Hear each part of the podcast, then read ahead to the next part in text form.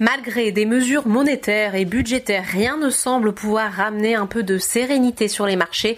Les cracks se succèdent et si une récession ne fait plus de doute en Europe, le scénario est également très probable aux États-Unis. À date, nul ne sait comment la situation va évoluer et ce tant que le risque sanitaire n'aura pas été écarté. Sur les marchés, c'est donc la logique de liquidation qui prime. Éclipsant son répit de la veille, le CAC 40 est reparti à la baisse à l'ouverture et a creusé ses pertes au fil de la journée pour repasser sur les 3000 800 points. L'indice phare parisien termine sur une baisse de 5,81% vers les 3760 points dans un volume d'échange de 5,4 milliards d'euros. Dans ce contexte d'incertitude extrême sur les marchés actions, de plus en plus de voix se font entendre en faveur d'une fermeture de la bourse de Paris, une mesure contre-productive. Le remède serait encore pire que le mal, juge Robert Offel, le président de l'autorité des marchés financiers. L'AMF qui a toutefois annoncé l'interdiction des ventes à découvert sur 92 titres pour une durée de un mois. Du côté des valeurs, le secteur de l'aéronautique est toujours frappé de plein fouet. Safran et Airbus affichent les plus fortes baisses du CAC 40 avec une chute de plus de 22% en séance. L'automobile est également au point mort dans un marché déjà en difficulté, moins 13% pour Peugeot. Il faut dire que les chiffres du mois de février, encore peu soumis à l'impact du coronavirus, font état d'une baisse de 7% des ventes de véhicules neufs en Europe. Le secteur bancaire continue d'être pénalisé.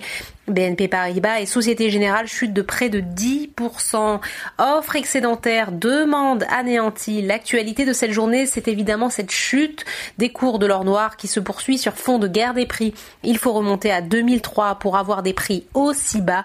Le baril de Brent s'échange à 26 dollars, tandis que le WTI, le brut léger américain, est à 21 dollars. Résultat, Major pétrolière et parapétrolière subissent de nouvelles baisses, moins 13% pour Total, presque 10% pour Technip FMC. Du côté des hausses, sur le SBF 120, après sa dégringolade de la veille liée à la perspective d'un retard au mieux dans le lancement de son patch innovant contre l'allergie à l'arachide, DBV Technologies rebondit de plus de 25%. Dans ce contexte de marché difficile à appréhender, quelques valeurs dites défensives tirent également leur épingle du jeu. Essilor Luxotica plus 3,30%, Danone plus 2,89%. Outre-Atlantique, malgré les milliards de dollars mis sur la table, la bourse de New York rechute. Le Dow Jones a plongé de 1300 points à l'ouverture. Les, indices phares de la bourse de New York continuent de creuser leurs pertes à 18h heure de Paris. Moins 7,38% pour le Dow Jones, moins 5,62% pour le Nasdaq et le S&P 500, moins 6,49%. Voilà, c'est tout pour ce soir.